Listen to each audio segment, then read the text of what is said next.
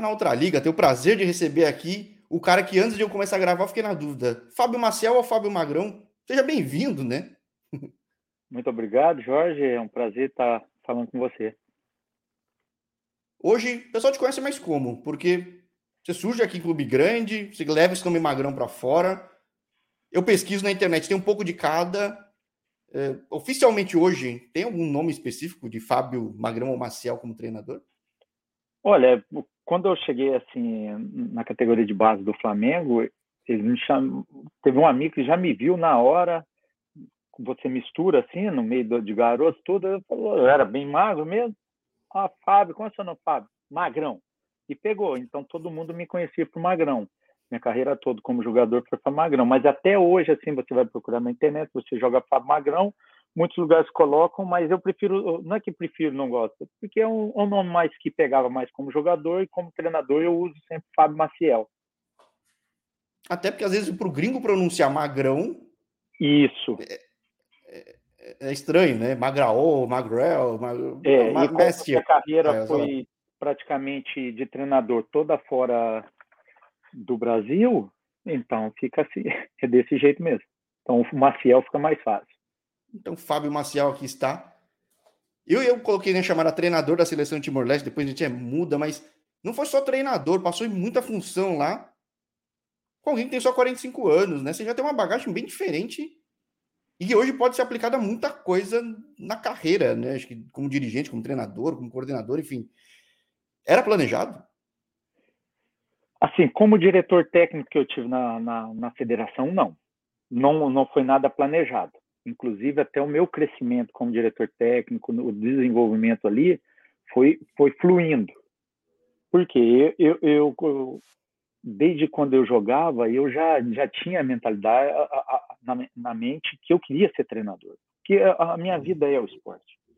E eu sempre fui muito observador, muito muito próximo dos treinadores, porque eu fui nas equipes que passei, era capitão desde jovem, então você tem uma proximidade, você começa a ter um, aquele espírito de liderança natural, se respeitar dentro do grupo pela atitude, pela pelo exemplo de jogador, assim, por mais que às vezes tecnicamente existiam jogadores muito melhores que eu, mas um, um exemplo assim de trabalho, de integridade, de respeito, de de companheirismo, aquela coisa, então você ganha o respeito dos outros jogadores. E eu já queria ser treinador. Então, eu, depois quando eu assim decidi mesmo parar, eh, fuçando nos papéis em casa, eu comecei a achar até papel que eu tinha anotado de, de treinadores meus em, em 2001, essas coisas assim, 11, 12 anos depois, eu fui ver tinha treinamentos anotados. E, e foi assim, foi surgindo, daí até que eu, que eu parei, né? Resolvi, e, eu, e por exemplo, assim, eu acho que se, é claro que tem, tudo tem um propósito na vida, tem um tempo determinado, mas eu não, por exemplo, se hoje, hoje eu tô com a idade de 31, 30, 31, eu já tinha parado com 30, 31. Não porque eu não gostava, porque eu amava jogar futebol, entendeu? Mas eu já tinha disputado bastante. Aí depois você chega numa idade assim, como eu estava trabalhando muito fora do, do país, as pessoas já começam a olhar com um olhar diferente por mais que eu já tive até treinador, falou assim, oh, Fábio, eu prefiro você com 33 do que 2 de 22, pela condição física que tinha, inteligência de jogo, aquelas coisas. Mas é, aí você começa a passar, assim, graças a Deus, os lugares que eu tive, recebi tudo assim, mas você já começa só, como se fala, está sobrevivendo, não implorando, mas vivendo e não não fazendo mais nada. Então, se eu tivesse parado assim com uns 30, 31, eu acho que não sei. O que poderia ter acontecido se eu estaria num, num, numa melhor posição assim até como treinador de, de, uma equipe grande ou às vezes não. A gente nunca sabe. Mas graças a é Deus difícil saber até bem. porque acho que hoje em dia pelo menos em Brasil estão permitindo um pouco um pessoal mais novo entrar mas se a gente pegar 10 anos atrás não tinha tanto cara novo. É ah, o que, que vem acontecendo, que eu tenho observado? Porque eu assisto jogos no Brasil, mas não, não dou aquele, aquela ênfase grande assim, porque assim, até amigos me conversam, Fábio, você tem vontade de, de dirigir no Brasil? Ao mesmo momento, sim, ao mesmo momento, não. Por quê? Não é que não tem, poxa, o futebol brasileiro é apaixonante, entendeu? Mas nós temos uma cultura que quem perde não serve para nada. É, é, é, estranho, né? Não, não que, que, que não ganhar não seja bom. Poxa, mas você começa um campeonato com 20 times, só um vai ser campeão. Quer dizer que tudo que aquilo que os outros 19 clubes fizeram não prestam? Ah, então, vejo muitos treinadores assim, até teve treinador aí entrevista reclamando pressão psicológica, aquela coisa que afeta a família, aquela coisa. É então, insalubre chega... ser treinador no Brasil, é um negócio. É complicado. E, e principalmente agora nos últimos acontecimentos, você está vendo ameaças de morte. Isso aí não existe. Entendeu? Sim, agressão, ameaça. Não... não. E, e, eu falo assim, por exemplo, assim, se um torcedor a gente teria que, até sugiro, tem que fazer um teste, né? Achar um torcedor, filmar, que esteja xingando durante o jogo, descobrir a profissão dele. Por exemplo, ele trabalha num banco. E, de repente, chegar num banco e começar a xingá-lo, para ver qual vai ser a reação. É a mesma coisa do outro lado, gente. A gente está trabalhando, ninguém quer perder. Todo mundo está trabalhando para dar o seu melhor. Só que o futebol não é assim. E as pessoas não entendem. E, e, é que permitem também, não tem punição. Se tivesse punição, acho que. Não. Enfim. Tá aí, tá aí a questão, tá aí a punição. Na Indonésia dá um problema, ficar dois meses sem jogo, para tudo, acabou. É, e ali eles são malucos. Ali são. Sim, é então, isso que eu falei. Gente... peguei um exemplo dos caras mais loucos brasileiros. Assim. É, são mais loucos que brasileiros. Tenho amigos que passaram por lá, quando bate um clássico lá que chama o Percy Jacarta e o Percy Bandung, jogador tem que sair de, de, de guerra. do caveirão. É, tem de guerra. Negócio. E, inclusive, teve uma briga lá um tempo atrás, tem um, teve um treinador brasileiro amigo meu, até sugiro que você possa até entrevistar ele, o Sérgio Alexandre. Depois te passo o contato, hum, não, não sei se falou, pode falar com ele também. E ele teve lá, jogando nessa cidade, mas não foi nesse jogo. Aquele jogo que aconteceu aquela briga que morreram 180 pessoas. O Arema lá, né? Sim, é. Sim. É, é absurdo isso. Cara, Mas... eu, eu, sabe, Jorge, o que, que, eu, que eu acho estranho? Por exemplo, assim, é muito gostoso. Eu já fui torcedor, tudo, entendeu? E quando, quando criança, a coisa mais gostosa é você chegar na escola no outro dia de manhã e zoar teu amigo. é no outro, daí já chega na próxima semana, teu amigo já está te zoando ou um companheiro de trabalho, aquelas coisas. O que eu digo? Isso aí são os torcedores saudáveis. Esses torcedores que ameaçam de morte, me desculpe, não são torcedores, não é torcedor, são bandidos. É torcedor. Essa é, é a palavra. Hum. São bandidos, infiltrados no meio de torcedores. Porque não existe. Pô, o que, o que, que você vai perder se o seu time perder uma partida? Eu falo, eu sou ponte pretano, eu falo, se, se para ser, ser feliz tem que ser campeão, tô ferrado, cara, entendeu? Uhum. Não, não, e é o que eu digo, o que seria da Ponte Preta sem o Guarani?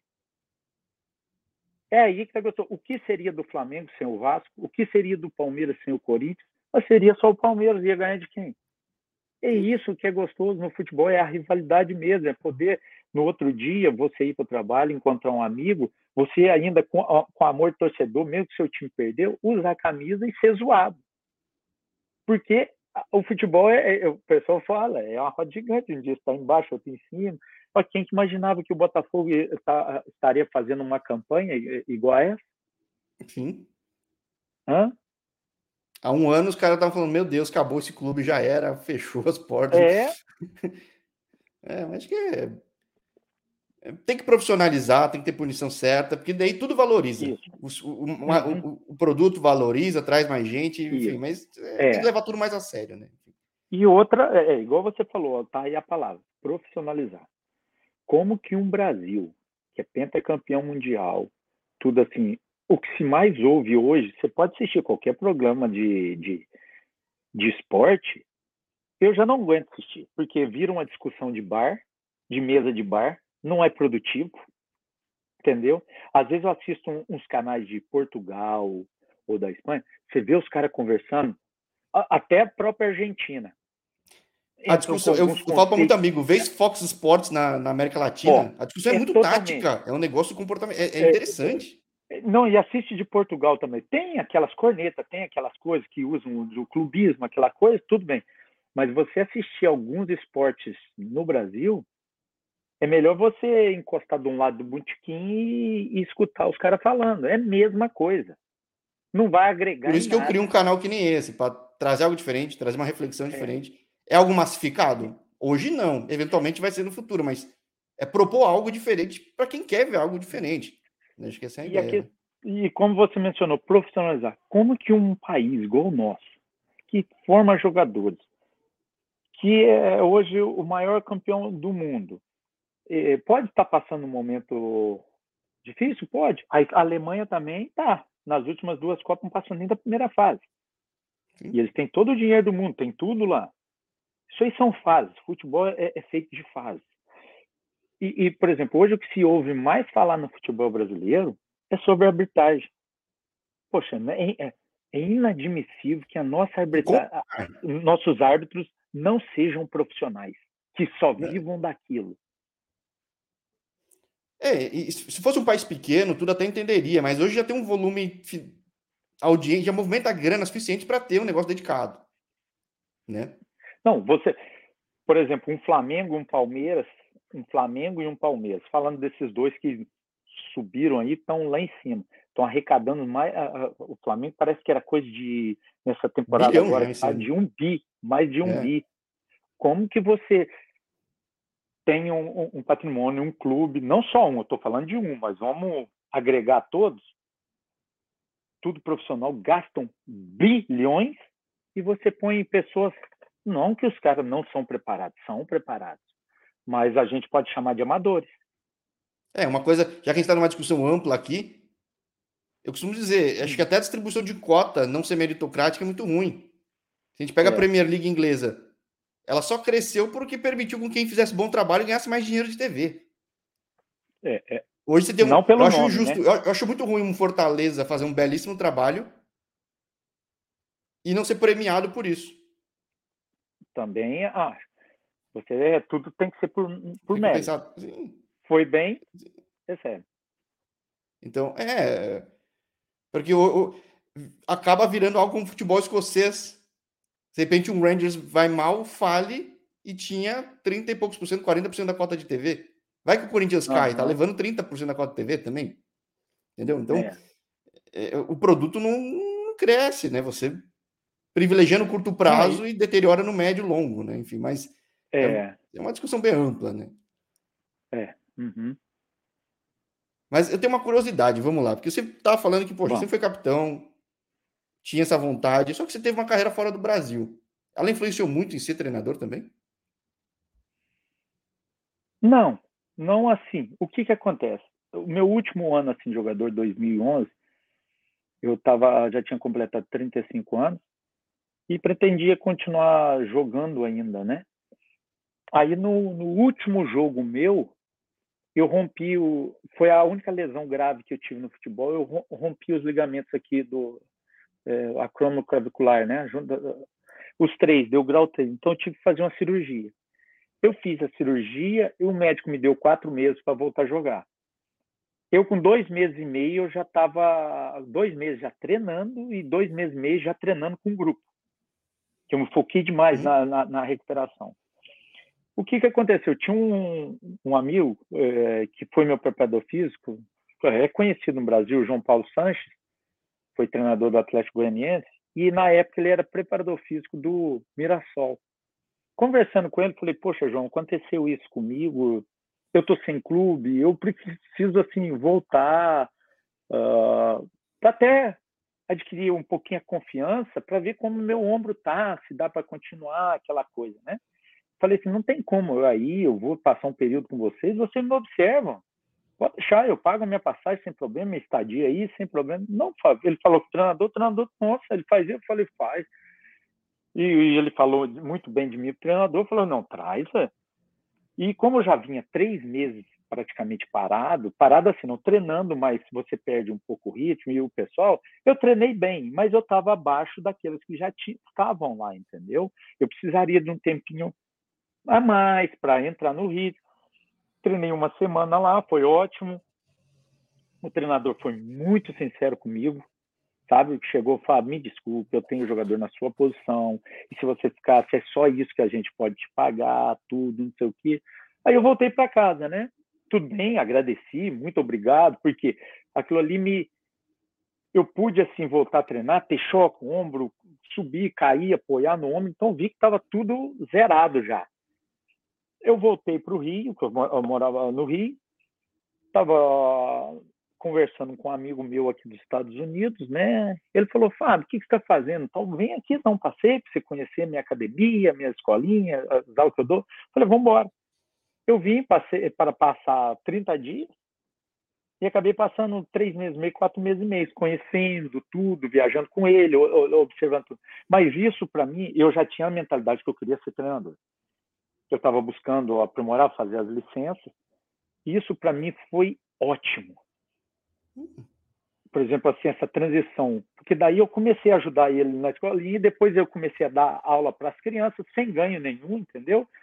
E sem, assim, vínculo empregador. É, é, porque até eu estava como visitante aqui, Turista, sem né? vínculo né? é, empregativo nenhum.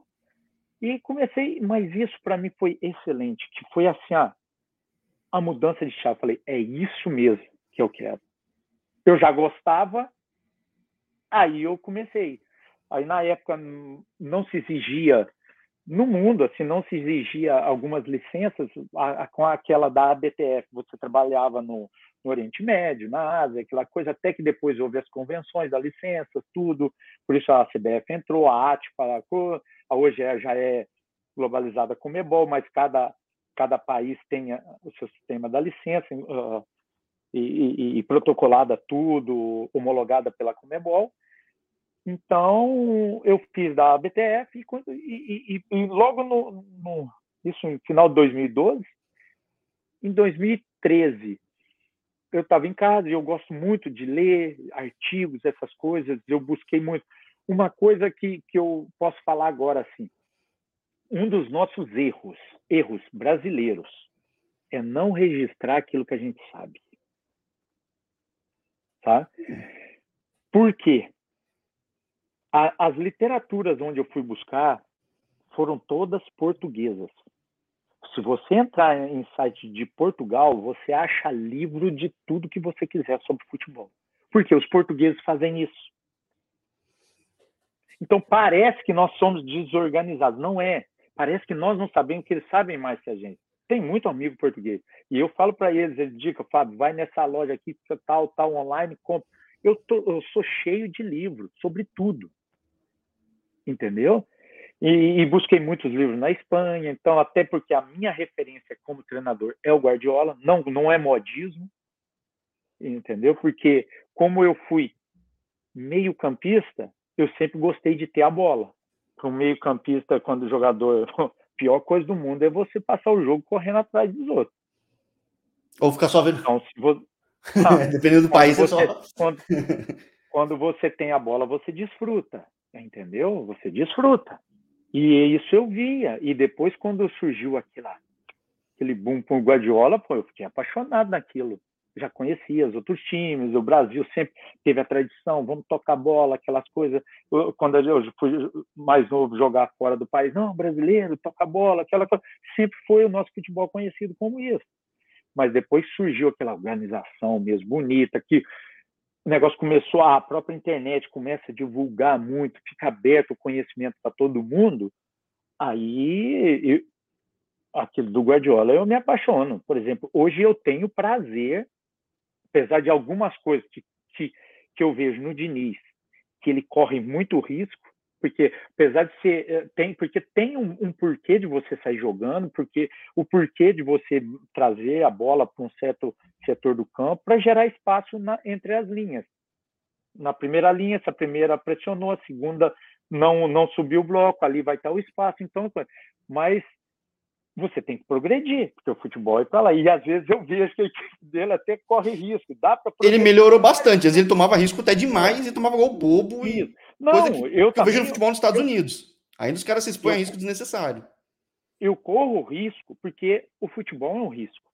mas Sim. é um risco assim calculado. Você tem que saber, é claro que durante o treino você treina a sua equipe para saber por que eu estou fazendo isso. Hã? E aí escalar de puxar a atenção, deslocar, quebrar a linha do outro. É, tem tudo isso. Eu sei, eu sei, ele sabe, cada treinador sabe, ó, se eu faço isso é porque eu quero que gere isso. E isso vai gerando isso.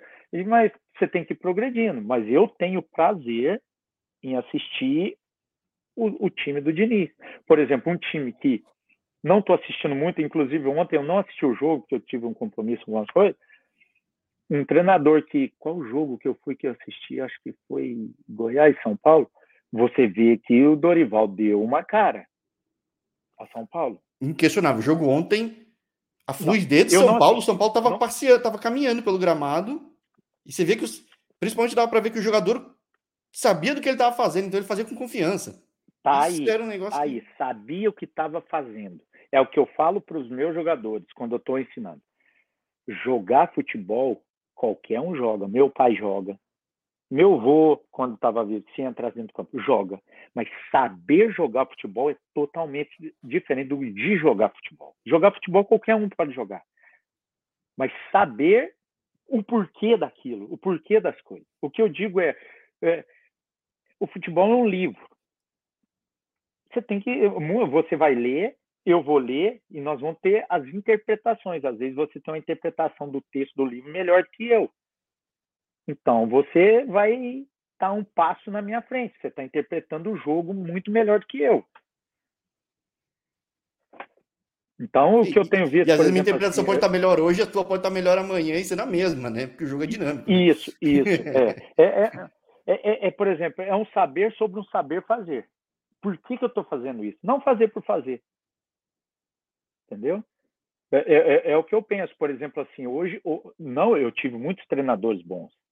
Até uma vez conversando com um ex-treinador meu, falei assim, poxa, por que, que toda segunda-feira pô, a gente corria 7, 8 quilômetros e hoje a gente vê primeira... Ele falou, Fábio, isso aí quando eu comecei minha carreira como treinador, né? Ele falou, Fábio, na época era o conhecimento que se tinha. Sim. Então, o conhecimento foi melhorando. Hoje vocês têm o privilégio de, de, de os estudos, aquelas coisas, mostram outras coisas diferentes. Tem uma amplitude na internet, conhecimento hoje. Quem não, não quiser, por exemplo, um curso de treinador não te ensina nada. Eu digo que é um leque. Assim, ele vai te abrir. Aí depois você expande e abre o leque. Aí é você ser meio autodidata, aquelas coisas, buscar. Por exemplo, às vezes eu estou assistindo o jogo, eu paro, anoto um negocinho assim no, no papel, pô, aqui dá uma jogada, alguma coisa assim, eu transformo aquilo em treino uma situação do jogo aconteceu num jogo qualquer, numa Premier League ou num brasileiro, e, pô, isso aqui é uma situação de jogo. Não sei se foi treinado lá, mas que às vezes você cria um treino em cima daquilo ali.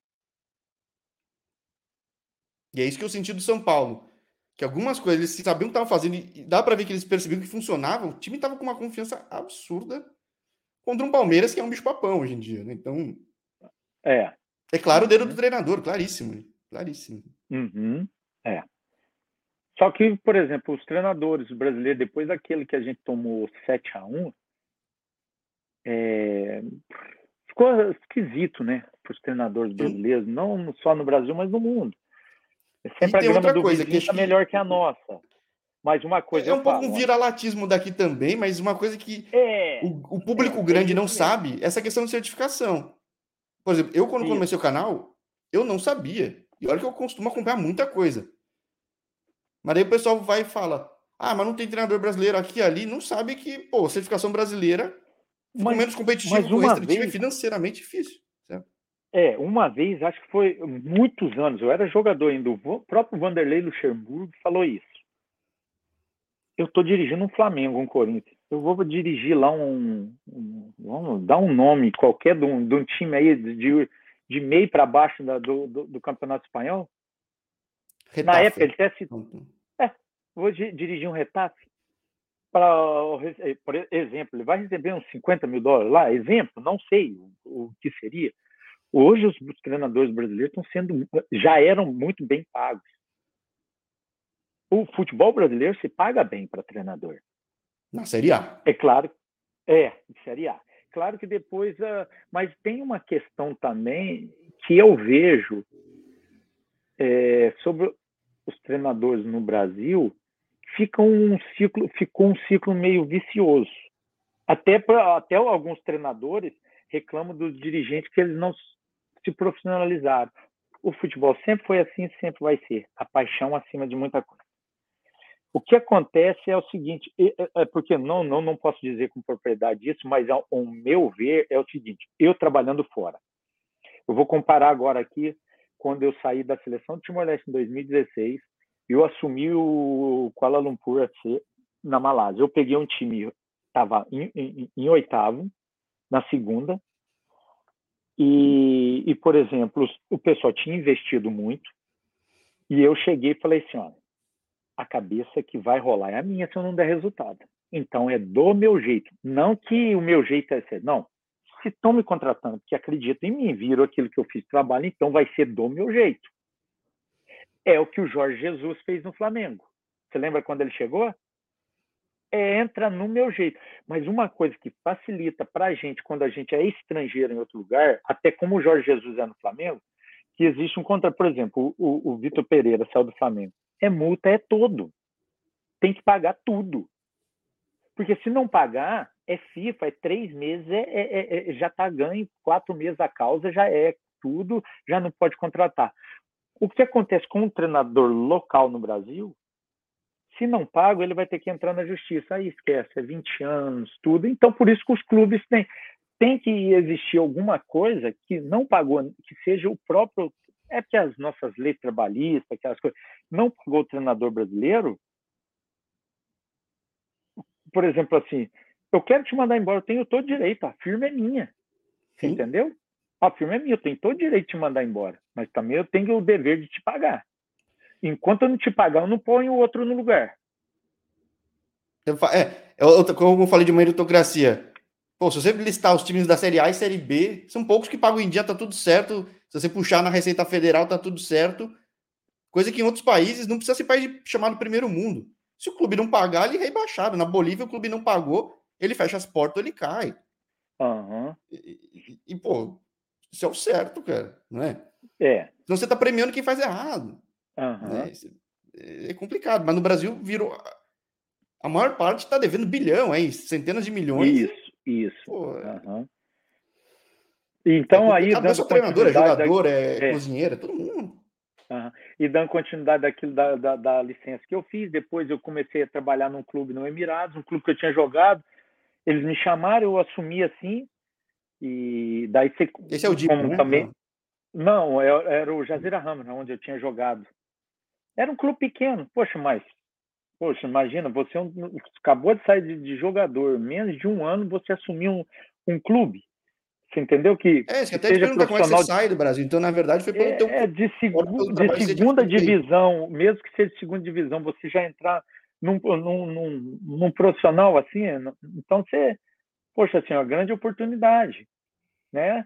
Aí eu fui para lá, agarrei e comecei. Depois começou a apertar o cerco a questão de licenças, né? Hum. Quando eu, a FC, a, a, a, a, UEFA ainda não reconhecia nada da Comebol, é, a, a FC já estava requisitando os treinadores brasileiros para trabalhar lá, tinha que ter o, tantos anos já de experiência. Aí eu tive que fazer a, a, a B, a A e a Pro da CBF. Ah, tá, você fez da CBF. Deixa eu até perguntar se de repente não fez fora, porque tem gente que fez a FC, não. tem gente que fez na Argentina, tem gente que fez nos Estados Unidos, uhum. tem, tem de tudo. É, porque, olha, eu vejo muito, por exemplo, assim, na Ásia, quando começaram, começou muito bem. Aí fica aquele negócio agora meio reserva de mercado, entendeu? O fato de diz o quê? De ter a licença de lá, é isso? Não... É, de, deles terem a licença. Hoje muitos treinadores já têm a Pro de lá, então eles querem também ter aquela reserva de mercado, igual a Europa. Hum. Né? E, por exemplo. Ah, sim, a Europa é claríssimo. Não só para é... isso, para outras coisas também. Né?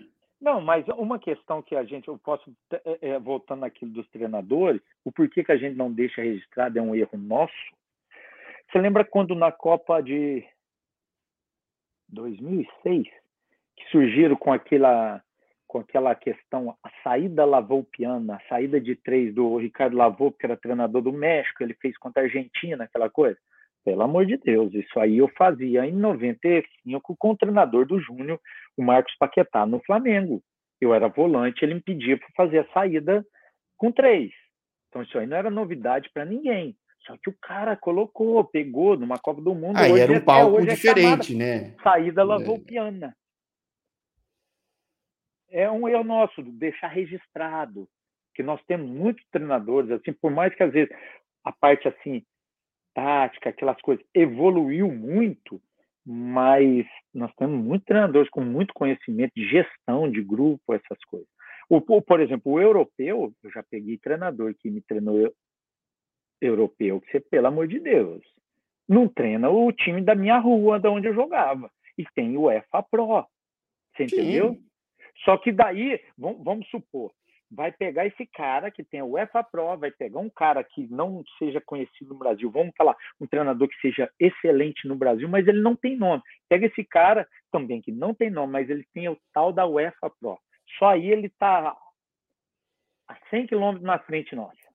Na Ásia também estão falando já, né? É, eu vejo esses caras falando, pô, tem que ter o UEFA na Ásia, porque, ai, tem um UEFA. UEFA Pro. É. Não, eu peguei treinadores, e não foi poucos não, hein?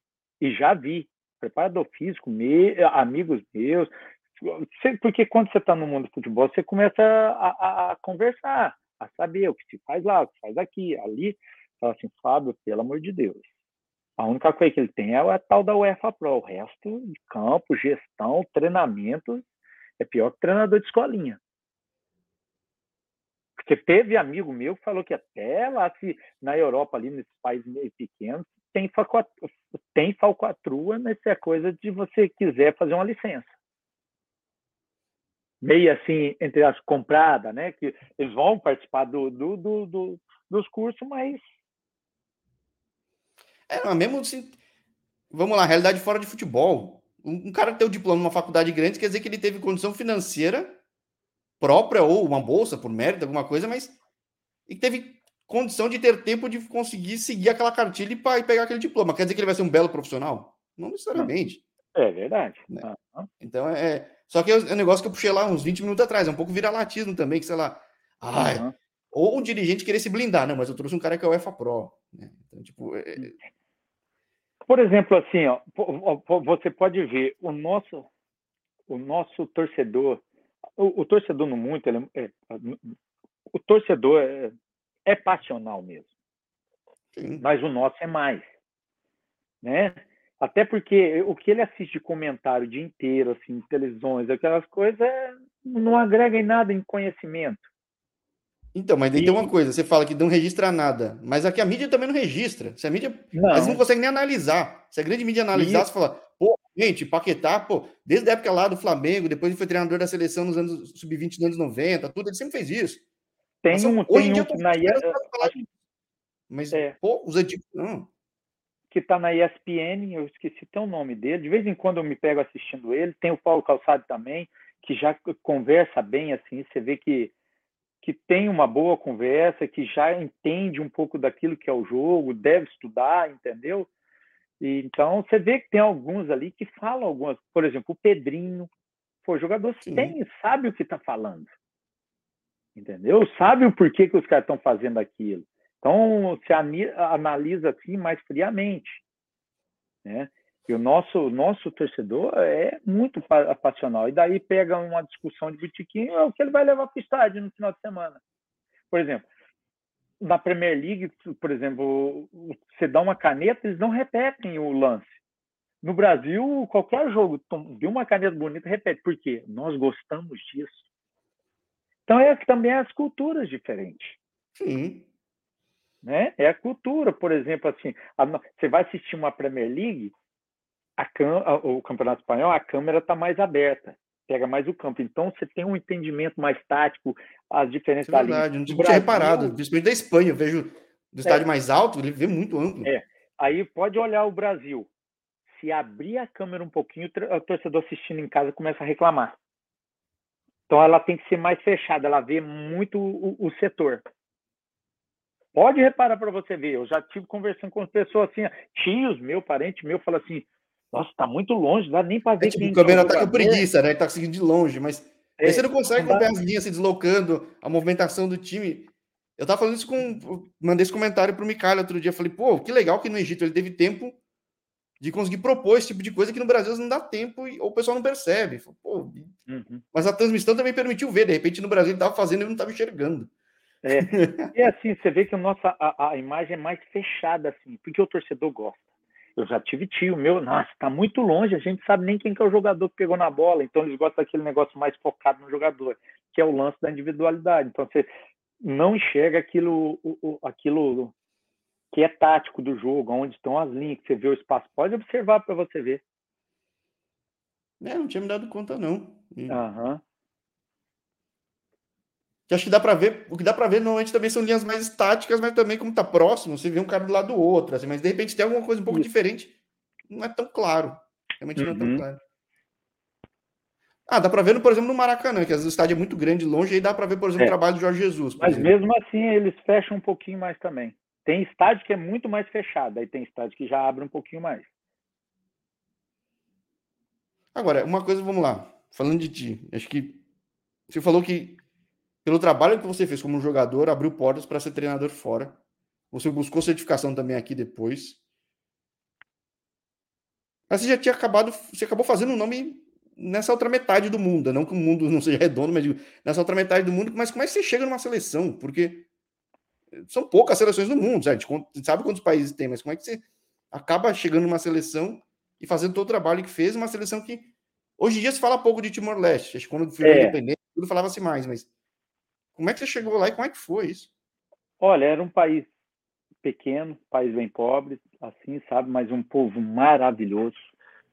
O tempo que eu tive lá, muito bom. O que que acontece? 2013, 2014, começo de 2014, eu tive no Jazira Rama.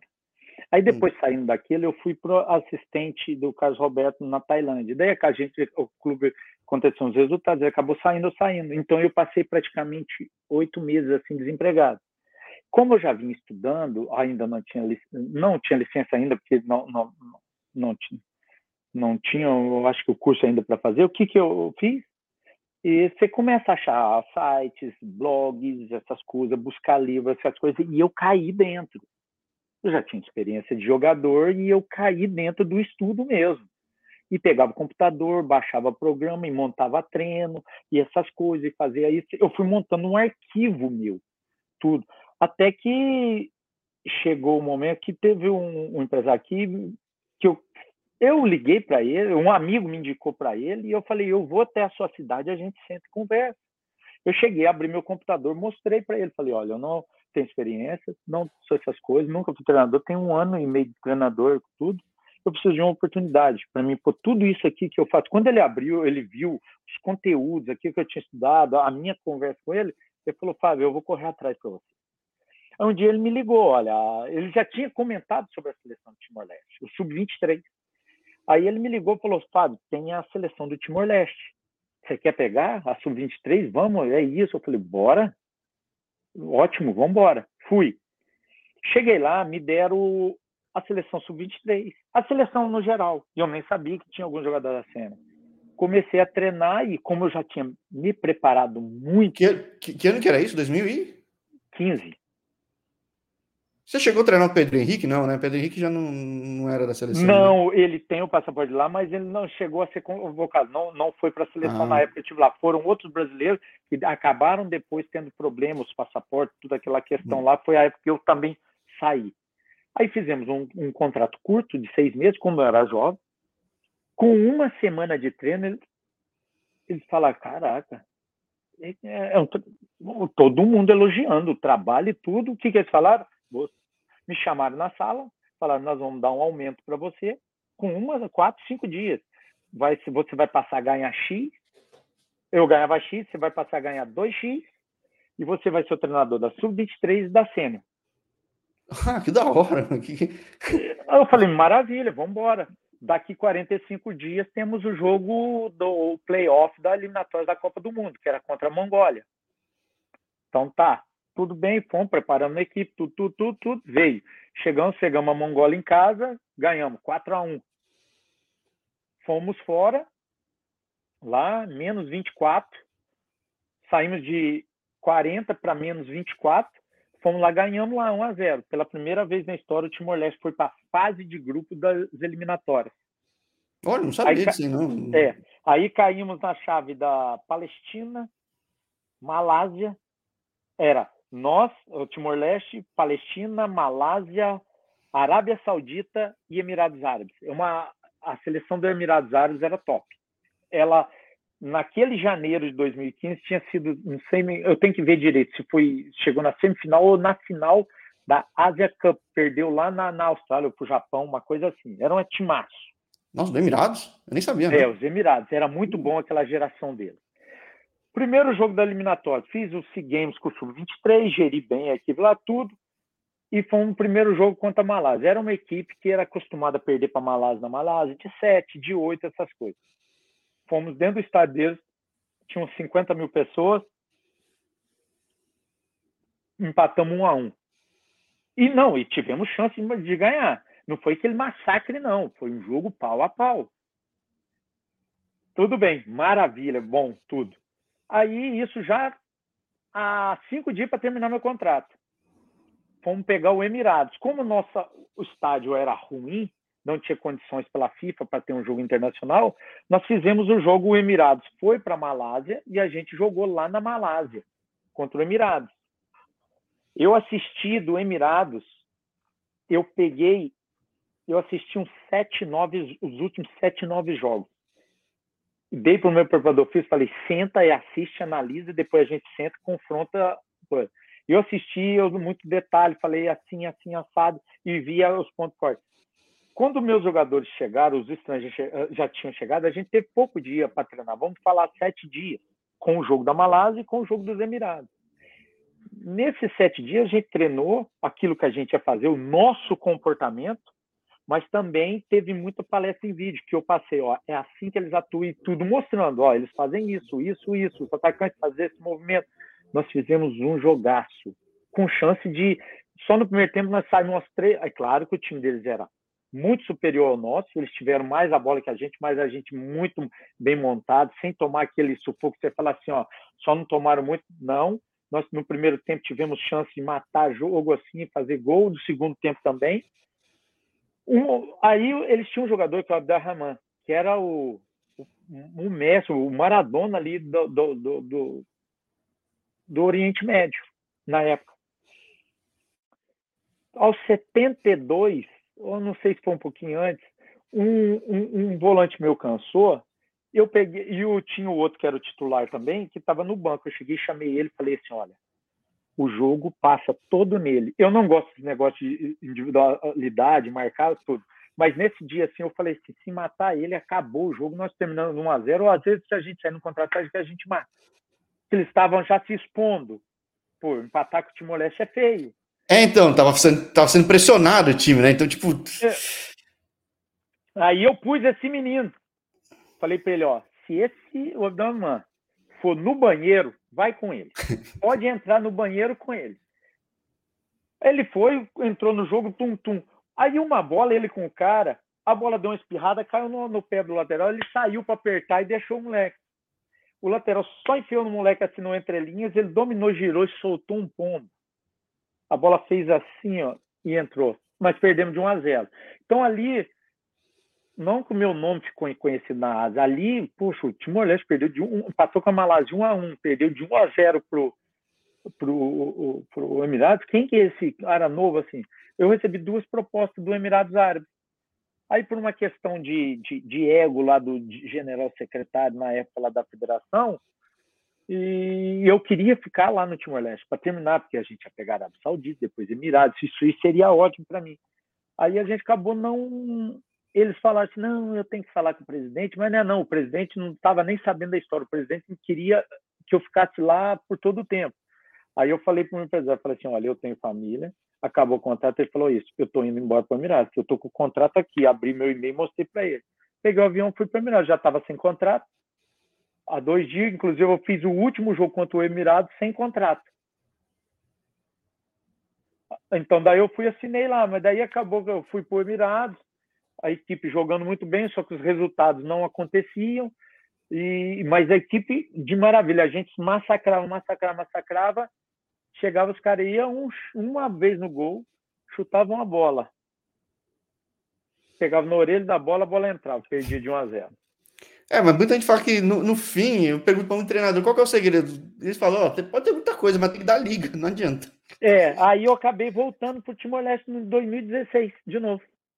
Fiz uma boa temporada lá, um, um, na, umas três Copas lá, assim, Copa lá da, do Sudeste da Ásia, outra Copa. E a Suzuki bem... Cup lá, né? Ou não? É, é, teve, não, mas dessa eu não tinha participado da Suzuki, não. Foi uma outra Solidarity Cup, a outra que os, as seleções que não classificavam para a FC Cup, ficava no Solidarity Cup para também não ficar sem jogos.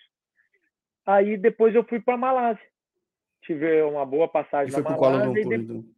Fui. Depois eu voltei para o pro, pro Timor-Leste. Daí, quando eu voltei em 2020, minhas reuniões que eu tive com ele, apresentei o projeto, tudo que era um novo presidente, uma nova diretoria, eles já me conheciam, tinha muita gente que me conhecia, tudo.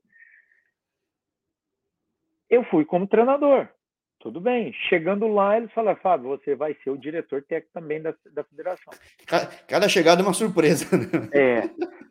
Porque também eles recebiam dinheiro da FIFA que, que, que ajudaria no, no, pagamento. Então eles aproveitaram a, a, fome com a vontade de comer e encaixaram eu nas duas posições. Só que é uma, uma, é uma posição assim que não se, é, é meio incompatível, porque te toma muito tempo. Até eu tive mentoria da FIFA, tudo aquelas coisas, conversas. Pô, eles me falam, Fábio, você tem que. Eu aprendi demais. Eu, eu, graças a Deus, eu tive um, um rapaz lá que ele trabalhou assim dentro de federação e ele foi para ser instrutor, mais velho que eu. E eu não tive problema nenhum. Eu cheguei nele e falei assim, olha, de treinador de campo eu entendo muito, eu sei muito. Só que nessa parte aí de diretor técnico, eu sou, eu tô engatinhando, eu tô um bebê. Tranquilo, Fábio, eu te ajudo nisso, nisso. Fui aprendendo com ele, fui fazendo os cursos, da, os cursos assim, da, da FIFA, o simpósio, aquelas coisas que tudo foi online, que depois fechou por causa da pandemia. Aí também a seleção não treinava, eu pude dedicar mais para essa área, que fica, numa, fica mais numa parte de gestão administrativa. Mas depois, com a pandemia, aquelas coisas, muito tempo sem o país, quando o futebol voltou, daí começou os treinos. Aí a FIFA também começou a me pedir, poxa, Fábio, você tem que decidir o próximo ano, 2022, você não pode seguir como as duas funções. Eu falei, não, eu quero ser treinador. Tipo, deixei claro na federação, falei assim, olha, eu vou abrir mão da minha posição de diretor técnico e vou só focar como treinador.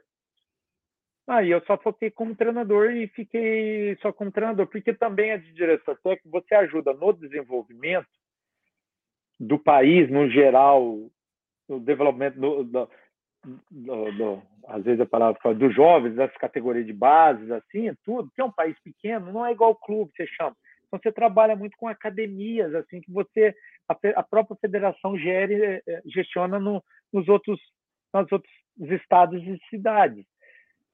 Mas é uma, fica, você fica muito numa, na, na, parte mais burocrática, por fora, administrativa, dentro de, de, de escritório. Você acompanha já dia do campo, mas você não está lá. E a minha paixão é o campo. Inclusive, meu mentor da FIFA, quando nós voltamos a treinar, ele falou assim: Fábio, você é outra pessoa. Viu o brilho você, voltando. Pô, assim. Ele falou assim: você brilha. Antigamente estava meio murcho. É claro que tem a questão da pandemia, tudo, mas, poxa, você olhava em você, estava murcho. É totalmente diferente. Ver o brilho nos teus olhos hoje, depois que você voltou a treinar. E graças a Deus, apesar de não ter uns resultados chamativos lá, assim, que você fala assim, que é uma seleção pequena. Então, o que, que eu falei? Sim, é um país, é um país, é uma seleção, um país pequeno, não um país rico. O histórico de futebol é curto. Uhum. É... é em termos financeiros, limitado. Sim. Só que tem muito garoto bom, cara. Porque são garotos criados na rua aprende a jogar o futebol, a ter coordenação naturalmente. E nem aqui, né? Era antigamente, né? Certo? Pegar é. uma, uma latinha, umas meias, um negócio improvisável. Aí o que, que acontece? É, são os meninos que eles foram criados debaixo de opressão, por causa da questão da Indonésia, aquela coisa. Então sempre tiveram medo. Por exemplo, eles me veem como uma figura, como treinador, eles tinham medo. Até que eu fui libertando deles isso. Falei assim, ó, eu vou ficar bravo com vocês se vocês perder a bola e não correr. Isso aí eu não aceito. É igual o Guardiola também fala. Vocês podem perder um pênalti, perder tudo. Então comecei a liberar, a dar liberdade. Até ensinei para eles. Falei assim: vocês pensam que eu vou ficar? Eu sou um treinador assim. Vou ficar vigiando você porque ninguém precisou me vigiar. Que horas você dorme? Não. Se depois você não render dentro de campo, para mim não interessa a idade, se é novo ou velho. Você vai sentar e vai dar lugar para o outro. Eu te dou é, liberdade com responsabilidade, porque você entra numa nova cultura. Quando você está com jogadores, feras, profissionais, você não precisa nem falar isso. Mas você começa a tratar os meninos como um pai. Mas a base, por exemplo, das todas as etapas que você passou, a base da seleção é, joga no país mesmo? É, é tudo lá mesmo. Então era impossível um jogador sair para fora. Aí eu vou chegar nessa parte. O que, que acontece? Eles são jogadores mais baixos, tecnicamente muito bom, juntou a fome com a vontade de comer aquilo que eu acredito de futebol, que eu gosto, que é a bola ali no chão, saindo desde trás, e comecei a ensinar. A pandemia foi, para a gente, foi ótimo. Porque o país se fechou, o mundo pau quebrando com a pandemia, pessoas morrendo de Covid, não tinha um caso no Timor-Leste. Depois que começou pouquinho. E a gente tacava o pau lá dentro treinando. Então, eu tive tempo com a seleção ao tempo que, eu, que você tem num clube, eu tive com seleção sem jogos. E era muito conceito. Eu, eu tenho vídeos aqui que eu salvo, eles mesmo ver. Por exemplo, assim, nós fomos. Aí eu comecei, puxei um, dois, três meninos do sub-16 direto para o profissional. O volante, quando eu vi ele treinando, ele ia fazer 16 anos falei, esse menino joga comigo fácil. Porque um dos primeiros que eu vejo no meu time é o volante. Eu acertei o volante, eu consigo. O número 6, eu acertei o volante, eu acerto a minha equipe. É claro que depois você vai ajustando, mas ali é onde eu inicio tudo. Eu acerto a minha equipe. É igual o São Paulo agora, ele foi buscar o Alan. Porque é a forma dele enxergar o jogo. Isso aí não se discute, cada um enxerga de uma forma. É, as funções mudaram muito, não só no futebol, em outras profissões também. E hoje o volante, de fato, a gente vê, no Brasil, a gente tira o Neymar e a gente pensa só no Casemiro, no fim das contas, que o cara trouxe equilíbrio para o Real é, Madrid, para um monte de lugar, para o Manchester United, e o cara faz um. Eu falo meio campo, literalmente, mas digo, ele é. faz a coisa funcionar. Né? É. Hoje, zagueiro que não saiba jogar, volante que não sabe jogar, tá morto. Por quê? Você pode notar, o atacante lá vai passar um segundo, dois segundos com a bola no pé. Os zagueiros aí estão construindo, estão toda hora tocando e numa zona de risco, porque se ele errar, se o atacante errar lá, tem ainda o meio campo, tem a defesa ainda para bloquear. Mas se o zagueiro errar ali, então, às vezes, tecnicamente, são melhores que os caras da frente. Aí o que, que eu comecei? Como eu criei um modelo de jogo lá, que se a gente fosse bater com as outras seleções na força, nós íamos tomar, tomar sua pancada e ia perder tudo. Falei, a gente tem que criar uma forma corajosa de jogar sem medo. E fomos treinando, treinando, treinando. E eu tenho vídeo. Eu joguei uma Suzuki Cup a Tailândia, que, que era uma seleção zaça, deles lá, comparando o nível deles, né? Uma seleção muito boa. Nós perdemos para ela de 2 a 0 na estreia.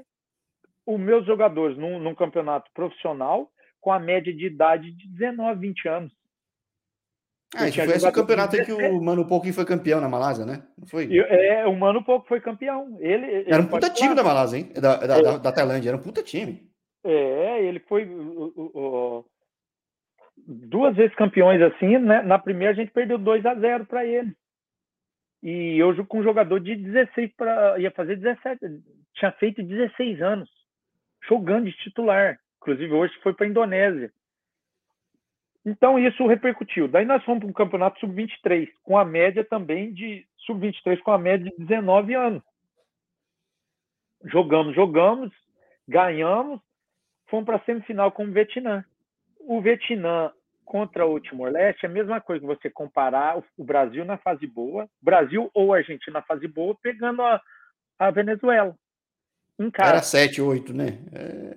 Não, fizemos um jogo de igual para igual. Teve um momento, eu tenho vídeo que eu mostro para os meninos, a gente assiste e fala, não é possível. Todo, mas aquele negócio, todo mundo sabe que tem que fazer, e sem medo, com confiança, com coragem, porque foi treinado, então faz. Nós passamos dois minutos com a bola e saímos na cara do gol para matar o jogo na prorrogação. Só que não aconteceu. Daí foi para os pênaltis, perdemos nos pênaltis. Isso repercutiu demais lá. abriu porta para muitos meninos. E... É que aqui, aqui no Brasil o pessoal não tem ideia da, da força que o Vietnã tem. Eu lembro quando chegou a fase de grupo da Ásia, eu falava para muito amigo, ó, o Vietnã vai para a Copa. Ah. Só que na fase de grupo final da, da eliminatória é. da Copa ele foi mal. Porque Mas nos outros grupos são, é, é uma seleção boa. a gente querer comparar o Brasil, a Europa com ela.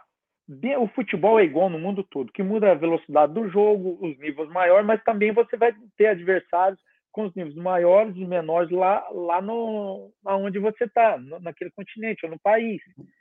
Então, comparando lá, é o nosso futebol. É as mesmas dificuldades que um cara tem aqui na América do Sul na Europa, nós vamos ter lá.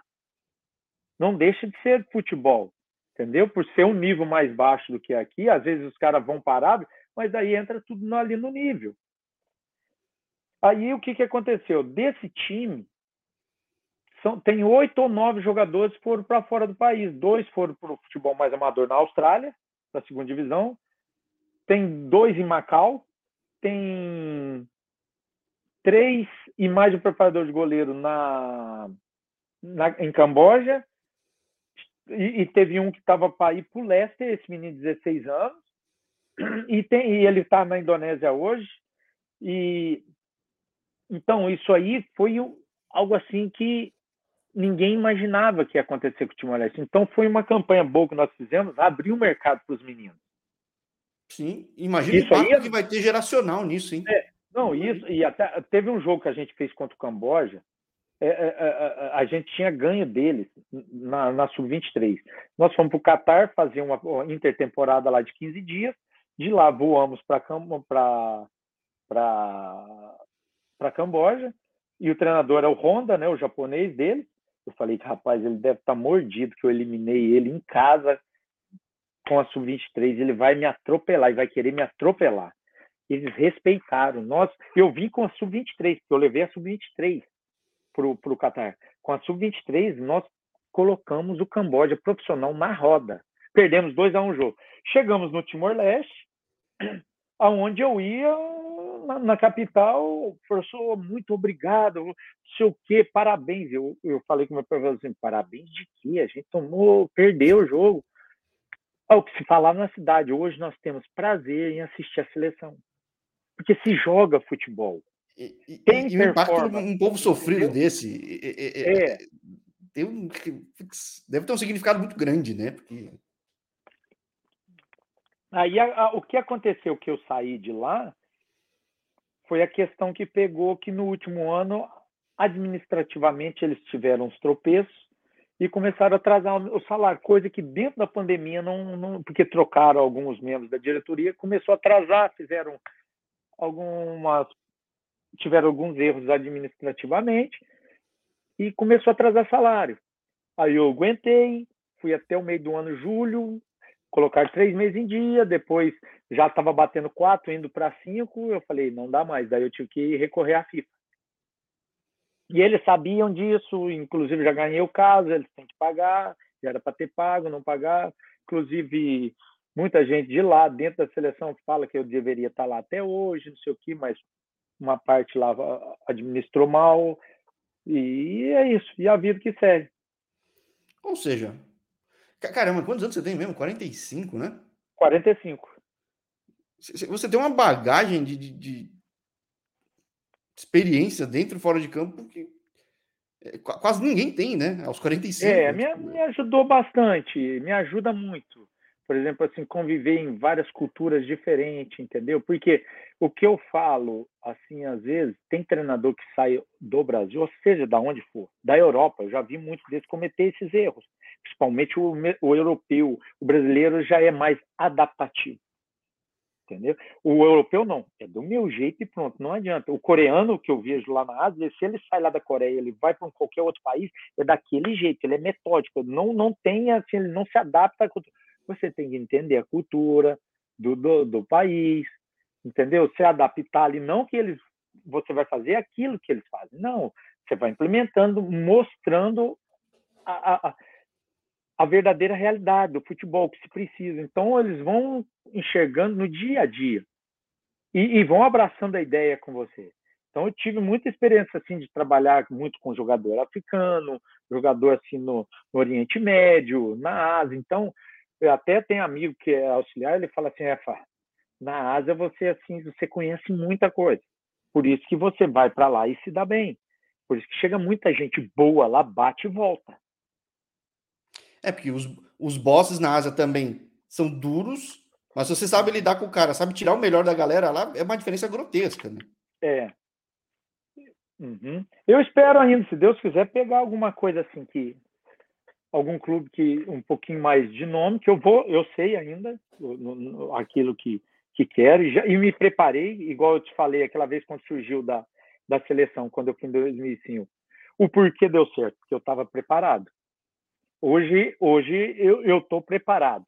Aprendi muito, amadureci muito. Hoje eu estou preparado. Eu pego time de Série A do Brasil, exemplo assim, eu eu treino sem problema algum, entendeu? Porque hoje eu tenho um, um, uma gestão muito melhor daquilo que eu comecei e um trabalho Normal. de campo que, que eu busquei aperfeiçoar. Que, que por exemplo, assim, o melhor, melhor retorno que você tem assim é dos seus jogadores. Eu tive, eu tive, por exemplo, agora a última temporada que eu tive no Emirados Árabes, uma equipe pequena que que eu comecei a implementar a forma de jogar nos próprios treinos, a mostrar para o jogador o porquê que a gente faz aquilo. Tive treinador que tive um jogador que já tinha passado com treinadores portugueses de nome, com outros treinadores de outro país lá de nome, e falou assim, Fábio, nenhum desses treinadores nunca me ensinou que você me ensinou em três meses. Eu te agradeço. Então, isso aí é o melhor retorno que você tem de um jogador. Que os jogadores depois entram em contato com você, continuam ligando para você, entendeu? E, e, e, tem esse reconhecimento que eles melhoraram como jogador. É, então, hoje você tem cases de sobra, né? É isso que eu acho bem uhum. interessante, porque até as condições adversas acabaram servindo de forma útil para construir algo. Quando você falou desse histórico da seleção de Timor me fez lembrar, por exemplo, eu como japonês, me fez lembrar a seleção feminina de basquete do Japão na Olimpíada. Hum. Foi vice, com um monte de japonesa baixinha, mas soube tirar o que dava de ser melhor delas e as compraram a ideia, executaram com excelência e, e mais ou menos o que você fez, né? Uhum. É, e, e, o pessoal dá 200%, faz, né? né? É, e acreditar, porque pô, é uma satisfação você, você, você começar a implementar algo assim e, e, e, e ver que, que aquele, os seus comandados estão melhorando. Entendeu?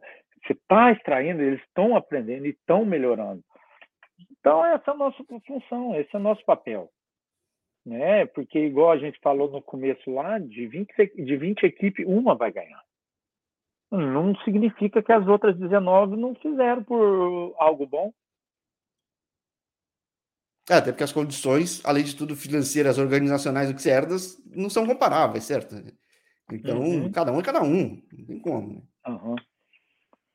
E Mas qual é a realidade hoje? Que você falou. É, hoje você está nos Estados Unidos. Isso. É, você tem uma bagagem de experiência em, mundo, em culturas muito diferentes. Deixou tua marca na Ásia, mas onde está abrindo porta que você vê? Onde que acaba surgindo? Porque você tem histórico de seleção. É, surge muita seleção para ti, alguma coisa assim também? Não muito, às vezes não, não é nem muito assim. Às vezes quando é que nem é o momento trabalha... do ciclo também agora, né? Um pouco é, estranho. É, quando né? você trabalha muito assim com o pessoal, eu estava trabalhando como diretor técnico, você está muito próximo do pessoal da FIFA. Então daí eles te indicam para tal lugar, porque conhece o trabalho que você fez. Então às vezes surgem rumores. Mas é como a gente diz, no futebol só vale depois que da caneta, assinou tá, mesmo, hum. preto no branco. Então, a gente, eu fico aguardando. Por exemplo, eu estou nos Estados Unidos, que meu filho veio para estudar pra, aqui, e ele é filho único, tudo, e minha esposa é muito apegada com ele, e, e a, ela vinha direto para cá, essas coisas. E uma vez uma, uma conhecida dela que encontrou com ela no voo falou assim: Ah, mas seu marido tem um currículo assim, jogou em tal, assim, por que, que ele se não aplica para o visto? E eu liguei para uma advogada, conversei, e ela falou: Olha, você tem que cumprir de 10 requisitos, tem que cumprir três. E se você juntar os documentos, a gente começa o processo tal. Desses dez requisitos, eu cumpri seis ou sete. Eu precisava só de três, ela falou, vamos embora, metemos bronca. Metemos bronca, coisa de dois meses eu estava com visto aprovado de residente. Aí pegamos, foi ótimo para meu filho, que ele se formou, fez o mestrado dele aqui, terminou agora em abril, graças a Deus já está trabalhando também em Nova York, essas coisas, e, e, e a gente continua morando aqui. Gosto muito daqui, questão de segurança, aquelas coisas, tudo, né? Amo o meu Brasil, mas é, a, a, minha esposa, a gente fica mais perto do nosso filho também e vamos seguindo. Esperando, ó, por exemplo, aqui já é um mercado um pouco diferente, que eles têm um pouco de restrições. Eu tive conversando com o pessoal, questão assim, tem muito olhar para aquele do europeu, aquelas coisas, mas eu falei assim, eu não tenho problema, eu dou um passo atrás para ganhar impulso para ir na frente. Mas estou buscando algum, algumas coisas por aqui e aguardando outras coisas de fora. Às vezes, que no futebol, assim, às vezes, até quando você era jogador, eu era jogador ou, ou treinador, acontece muitos rumores. Aí ah, bate só na trave, por isso, naquilo, eles preferem outro, entra nas questões financeiras, às vezes nem por nossa parte, que eles acharam que o outro é mais barato e ah, era mais viável e levam o outro. Isso acontece com qualquer profissão, então. E a nossa vida é assim, eu entendo, e já, já que as coisas estão acontecendo.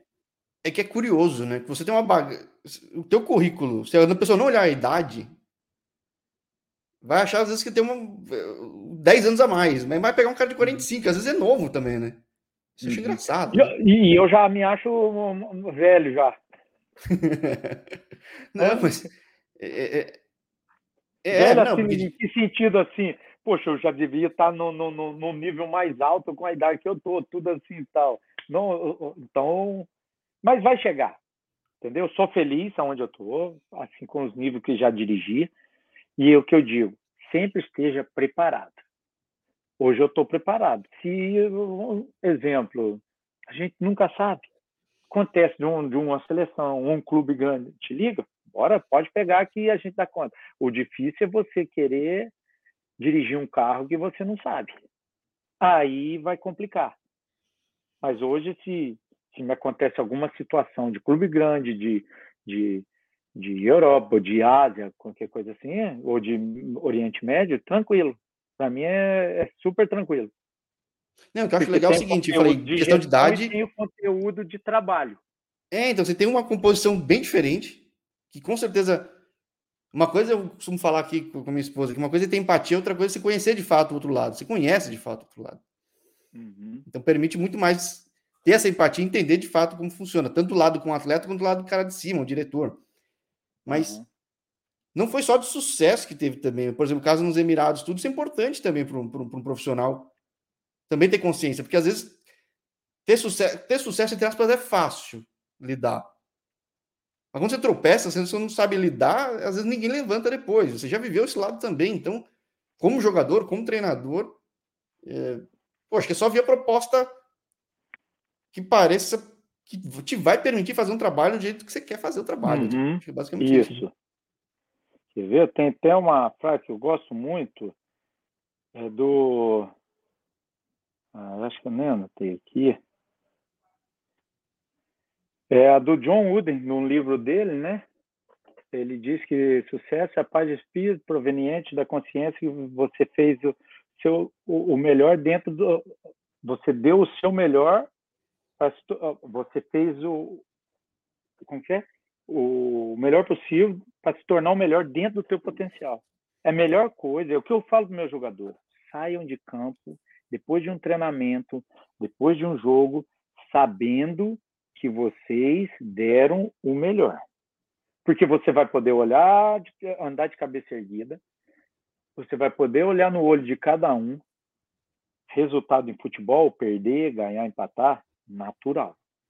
Isso aí eu encaro com naturalidade, isso não vai me tirar sono nenhum. Entendeu? Porque eu sei que eu fiz o meu melhor. E essa melhor coisa que tem, ter essa paz interior. Eu, eu dei o meu melhor. Se o resultado não veio, paciência. Se veio, vou ser a mesma pessoa. Nada vai me mudar. Então, é o que... meu humor não vai mudar, independente se ganhou ou perdeu. É, isso que você me já falava, que já praticava isso como atleta, mas conseguir passar para outros é, não é fácil. É. E você conseguiu fazer não, isso. Não é isso, é, isso, é, importante também. Saber que você consegue fazer isso, eventualmente com um caso mais extremo, de gente que não acreditava nem perto disso. É. Pô, bem interessante. Eu, eu sempre fico curioso para saber como acontece algumas coisas e pô, você foi proativo, claro, tem coisa que apareceu, mas é que nem o do, do, do, do, do, do, do Bernardinho que fala, né? Você treina, treina, treina, a sorte acaba aparecendo, né? Digo, é, acontece. Então, muita coisa acho que chegou rápido para ti. A, a frase aqui certinho. Eu levo essa frase desde o dia que eu é, é, um livro também que o Bernardinho próprio traduziu, é de um, um, treinador que era da UCLA, aqui um treinador de basquete americano, ele diz: sucesso é a paz de espírito proveniente da consciência de que você fez o maior esforço possível para se tornar o melhor dentro do seu potencial. Acabou. Então, é, é dar o melhor e sempre e, e, andar sempre de cabeça erguida, poder olhar no olho de, de seus jogadores, seus dirigentes, do seu torcedor, independente daquilo que aconteça. É, e uma coisa que acho que só meio complementando, que às vezes o conceito de melhor ou pior, é, às vezes não, é sempre muito relativo, mas o que você uhum. conseguiu tirar, é que tem muita gente que pensa que o melhor é aquilo, é algo que ele já visualiza. Uhum. Mas você já conseguiu extrair de gente em clube, em, seleção principalmente, vamos falar de, de, de, de Timor-Leste, tirar aquilo que ele nem imaginava. Então, na verdade, ele conseguia ser melhor sempre todo dia, porque é. às vezes você está num ambiente e acha que já é melhor, você pode se acomodar e, e, ach, e se convencer que está dando melhor. É. É. Por exemplo, é, eu eu estava eu tava desde a, como você eu peguei assim seleções financeiramente assim limitadas, bem limitadas mesmo, e clubes assim com uma expressão menor, onde também financeiramente, às vezes você não pode ter um, um, auxiliar, um analista, então você faz um papel de tudo. Eu tenho amigos que falam assim, Fábio, eu já trabalhei com treinadores europeus, ninguém faz o que você faz. Não estou me gabando disso, não estou me, me, orgulhando disso, porque é o meu trabalho, eu amo. Se eu não tenho, eu tenho. Se eu não tenho, eu tenho que fazer. Eles falam assim, poxa, o dia que você pegar um lugar onde você tenha toda essa aí, você vai deitar e rolar, porque vai chegar mastigado para você. Pô, já aconteceu de eu sair de jogo, daí eu dou aquela descansada um pouco, mas eu mesmo, outro dia, que é um dia de folga, todo mundo está de folga, e eu estou analisando o vídeo. Estou montando os vídeos para depois, no outro dia, dar palestra para os jogadores, mostrar o que a gente fez de bom, o que não fez, o que poderia, já baseando no próximo adversário, como vai ser os nossos comportamentos, aquelas coisas, o, que vai ser nossa estrutura de treinamento durante a semana, pensando no, no, próximo jogo, tudo. Então, te toma muito tempo. Mas eu não me arrependo, eu gosto. Entendeu? Mas o e... dia que eu tiver assim uma comissão assim, porque às vezes, dependendo do clube que você vai, você não consegue levar uma comissão completa. Isso é ruim. Mas, por exemplo, eu assim também já já tive em lugares que tive comissão local, poxa, que foram meus fiéis escudeiros, me ajudaram demais entendeu? Que aquilo compraram a, a briga e falaram, vamos embora, é isso, que beleza, não sei o quê, porque daí eles veem que, a, que você não está só ali para, vamos falar, para pegar o dinheiro, está ali mesmo para conquistar algo, é. É, apresentar um bom trabalho, alguma coisa. Tem, tem duas coisas que eu levo, por exemplo, que esse canal é um hobby. De fato, meu dia a dia é de escritório. Uhum. Mas tem duas coisas que eu sei que servem em escritório, em qualquer outro ambiente, inclusive de futebol. Não sei se vai concordar ou não, que é o seguinte que eu vejo que o meu time me respeita muito mais quando eu mostro que eu tenho interesse nas coisas pequenas até que eles fazem, até porque às vezes eu tenho que ter humildade de querer aprender aquilo que ele está fazendo. Uhum. E esse negócio aqui da proximidade, que nem você falou do atleta, tudo, muitas vezes por necessidade, mas você sabe que no fim funciona. E, e pelo fato de você já ter feito de tudo, te permite fazer isso. É, e a outra coisa é que. Puta, outra coisa escapou da cabeça aqui. Mas...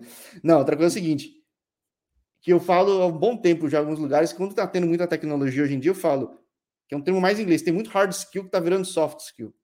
Né? Habilidades uhum. que, que às vezes eram exclusivas de um cara, mas que nem o zagueiro. O zagueiro hoje em dia tem que ter várias habilidades que às vezes eram de outras funções que até pouco tempo não tinha. Uhum. O volante também, mudou muito a função do cara, e o treinador também. Talvez não esteja claro para todo mundo, mas você ter essa capacidade já tendo testado, quem bancar isso vai acabar percebendo aos poucos, talvez, que o quanto mais você consegue fazer. Seja numa estrutura é, grande ou numa, pequena, né? É, o que que, o que que acontece? Como nós tínhamos até questões é, assim limitadas de tecnologia, muitas seleções é GPS, aquelas coisas, filmagem a gente não tinha. Então era eu e o meu preparador físico brasileiro só e trabalhar, entendeu? Com as nossas limitações. Então isso nos faz ser ter bem o feeling, que é super importante, muito mais importante às vezes que tecnologia, tá? É, porque você começa a, a, a, ser bem próximo, mesmo sentir aquilo ali mais próximo. Porque se você não tem a tecnologia, você tem que se virar de outro jeito. É, você tem que entender o básico daquilo, que tem gente que usa a tecnologia, é. vira refém dela de estatística ruim, ruim ou mal analisada, às vezes, né? É. claro, é bom ter tecnologia? Disse, Óbvio que é bom. É ótimo, é ótimo, vai te cortar muito caminho. Mas tem hora que você tem que falar assim, opa, vamos pôr a tecnologia nesse momento agora de lado e vamos, é aqui, ó, no, é no olho, é no feeling ali, é naquele sentimento que você tem ali, na proximidade com o jogador, aquela coisa assim. Então, eu, eu, isso me ajudou muito. A hora que a tecnologia vier para o meu lado e agregar, aí daquele lado lá vai me ajudar mais ainda, entendeu? Sim. Gostei muito do papo, Fábio. Desculpa, não sei se gostou. Não. Foi ótimo.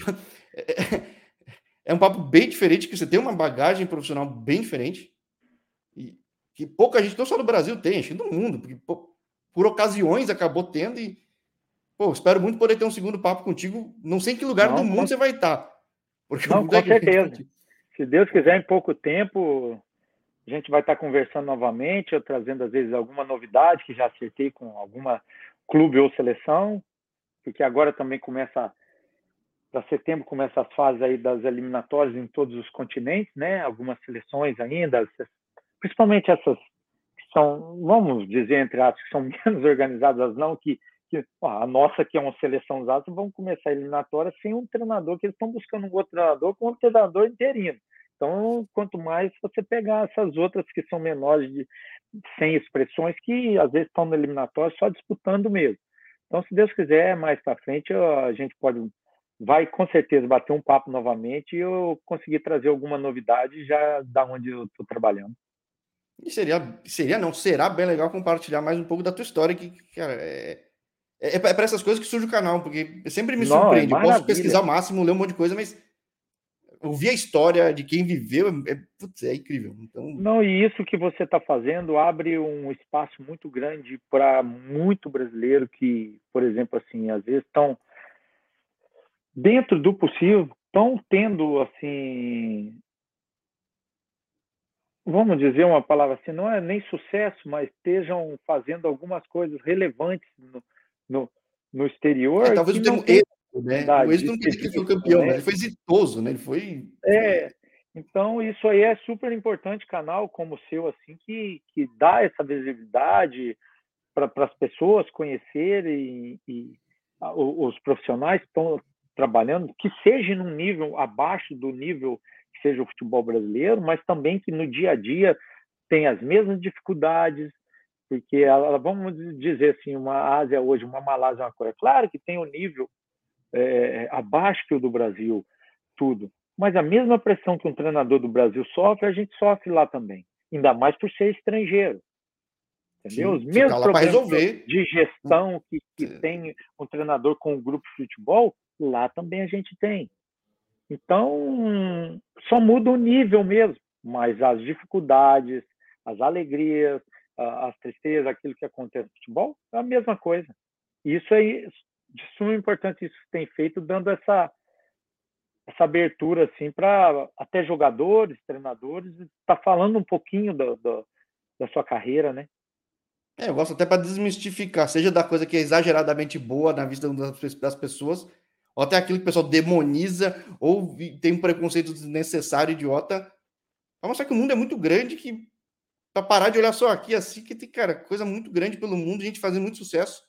Tem uhum. muito caminho que nem você foi buscar e, e vai buscar ainda bastante, que tem só 45. Você tá falando, você achando velho aí, mas mas tem muita coisa. É. Uhum, não, mas se Deus quiser, já já eu sei que não, não me frustro nada assim, nada assim me frustra. A gente sabe que a vida é feita de fases. Às vezes você pode estar tá no. E o de futebol treinador é mais ainda, essa espécie. É. é que nem de goleiro. E, é, e essa vida é de treinador ou de jogador. Por isso eu digo para meus jogadores: nunca desistam. A vida é dura, mas é mais duro se desistir. Sempre persistir, ir atrás daquilo, porque é da noite para o dia o futebol te proporciona isso. Por exemplo, hoje você pode estar, tá, um jogador, um treinador pode estar tá desempregado hoje. Daqui a um ano você está vendo ele disputando uma eliminatória, disputando título ali ou aqui. Então são fases. Aqui eu no canal eu entrevistei já jogador que foi da base do Flamengo, jogou com o Tuller, um monte de cara que, que pô, tá pelo mundo e foi cortado da base do Flamengo. Entrevistei ele na quarta divisão de Portugal. Uhum. Um ano e meio depois, ele, tá, ele é titular do Lille. Olha aí. E, não, e o importante é ser feliz. Ser feliz não importa onde esteja. Você entendeu? Ah, tô na é, quarta divisão. Seja feliz, desfrute. A, a, a, exemplo, a vida não é um mar de rosa para todo mundo. Por exemplo, quem pega um Neymar, você acha que esses, esses pessoal também não têm os problemas dele? Tem, todo mundo vai ter os problemas devido a, aonde estejam aquelas coisas, uns mais, outros menos, mas o importante é viver, ser feliz e desfrutar. Por exemplo, eu tenho o privilégio de nunca ter trabalhado. Eu falo isso. Eu nunca trabalhei. Não, você trabalhou no escritório, falo. você falou, você foi diretor técnico. Ah, não, lá. fui diretor técnico. então, ali eu, eu tive que, que, que, trabalhar mais dentro do escritório. Mas eu falo, eu, Olha quantas crianças, quantos jovens buscam esse sonho. Eu tive o privilégio de ser aquilo que eu queria. Eu digo, eu nunca trabalhei. Porque eu, é, por se eu reclamar de treinar, por meu sonho quando era criança era jogar o futebol. Depois, quando eu vou para um profissional, eu vou, tipo assim, dar o Miguel, eu vou faltar treino. Que é isso? Não, isso não existe. Então, eu tenho o privilégio. Olha, eu sou do sul de Minas graças a Deus, Deus abriu muita porta para mim. Hoje eu conheço coisas de. Já fui para 30. Devido aos países onde vai jogar, volta, aquelas coisas, passa pouco tempo, vamos pôr aí 40 países no mundo. Eu não paguei para ir em nenhum deles. E ainda me pagaram para ir, para fazer aquilo que eu gosto. Olha isso, que privilégio que é isso. Eu vou reclamar, eu não posso. Eu não posso reclamar disso. Isso eu só tenho que agradecer e desfrutar. E, e, e, poxa, eu estou sendo pago para conhecer o mundo, para fazer aquilo que gosto, que amo, e eu vou reclamar? De jeito nenhum. É, eu ia falar mais coisa, mas acho que dá para terminar numa coisa muito boa aí, porque é que, é que nem frequentar uma faculdade, você não vai reter todo o conhecimento, mas algumas coisas ficam na cabeça e que você leva e se pode compartilhar muito bem. Acho que de cada conversa que eu tenho com cada pessoa aqui, quem souber absorver se um pouquinho de cada coisa, putz, abre a cabeça para muita delas. É. Esse eu, eu tenho um canal de falar futebol só local. Pra também dá, uhum. trazer luz para quem está localmente, às vezes não, o pessoal não conhece tanto. Mas é que o mundo é muito grande. E tem. É. Aqui existe uma soberba do que aqui, às vezes se esquece, se fecha, ou se projeta uma carreira de um jogador, principalmente. Que não digo que é irreal, mas é para pouquíssimos quando o mundo é muito grande, você viu como é grande, você está vendo como é muito grande, você está aí uhum. porque você se permitiu abrir a cabeça e, e dar as caras. Né? Uhum. É, e o importante é, é, desfrutar. Poxa, o futebol é maravilhoso, é, é, bom demais. Eu desfrutei quando era jogador, agora tenho desfrutado como treinador. Poxa, o um, meu prazer, a minha alegria é, é ver quando você treinou aquilo, aquele comportamento. Às vezes você está construindo desde lá de trás, consegue, chega lá na frente. Às vezes não fez o gol, não, não, não tem problema, mas ver assim naquilo que os teus jogadores estão aprendendo aquela coisa, é maravilhoso. Então eu desfruto cada dia e eu falo para eles, olha, o dia, por exemplo, acabou um treino, eu falo assim, esse treino nunca mais vai existir. É claro que você pode repetir o treino, o treinamento, mas esse, esse treino, esse jogo nunca mais vai existir. Acabou.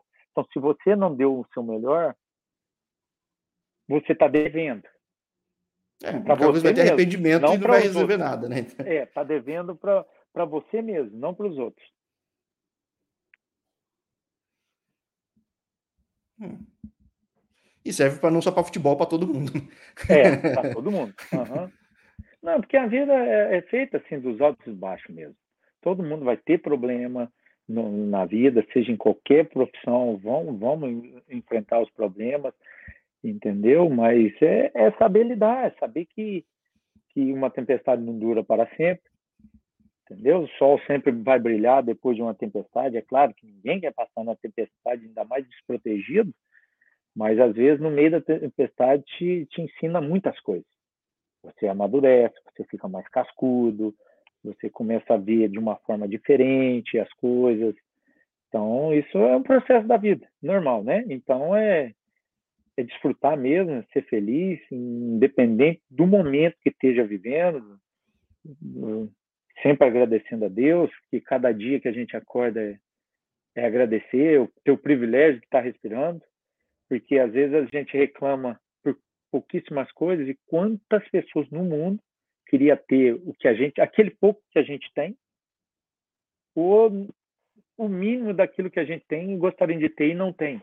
Não estou falando de bens materiais, mas está vivendo numa, numa, numa posição que a gente está vivendo, né? Quantas crianças hoje não se frustram, não têm o sonho uh, cortado, às vezes, pelo caminho, que não conseguiram virar jogador? Milhares, né? A maioria. É. Uhum. Sim. Assim como eu desfrutei conversar contigo. Quem não sabe, Nossa, isso aqui é gravado numa sexta de noite, a gente podia estar desfrutando de tantas outras coisas, mas para mim, isso aqui, como eu falei, é um hobby, mas poderia ser trabalho, mas nunca seria trabalho, porque pô, é um prazer enorme compartilhar esse tipo de experiência, assim, que acho é rico entre a gente, mas principalmente para quem for ver depois, ser um repositório de tanto conhecimento de tanta gente Claro que tendo mostrar quem está tendo sucesso, que está buscando isso, mas é de vivências de muitas pessoas que tem muito a ensinar. Uhum. Maravilha. Eu que agradeço, Jorge. Esse tempo vai dar, tá dando uma hora e meia uma hora agora, e meia. né? Demorinha, isso massa. Então, isso passa e se deixar, vai embora, mas uhum. é, nós vamos ter outra oportunidade, se Deus quiser. É, a gente tá, tô por aqui, é só contactar, a gente senta, conversa, é um prazer sempre estar compartilhando, passando um pouquinho da, da, da, vivência, daquilo que tem vivido assim na vida profissional, que também influi na no, nossa vida pessoal muito, né? E, e os aprendizados, as lutas a, que, que todo mundo tem, né? Mas, olha, foi prazeroso estar aqui conversando com você e será novamente um prazer o dia que você me convidar novamente. Então, combinado, só na guarda aqui dos, dos próximos capítulos de história de Fábio Magrão ou Fábio Maciel atualmente, obviamente, para a gente fazer mais um papo, porque aqui já tive gente que já chegou na terceira conversa. O canal tem dois anos uhum. e meio, então que a gente chegue nessa também e muitas outras que o canal espero que dure muitos anos. Não, maravilha. Então, Fábio, desfruta da tua família aí, poxa, descansa aí.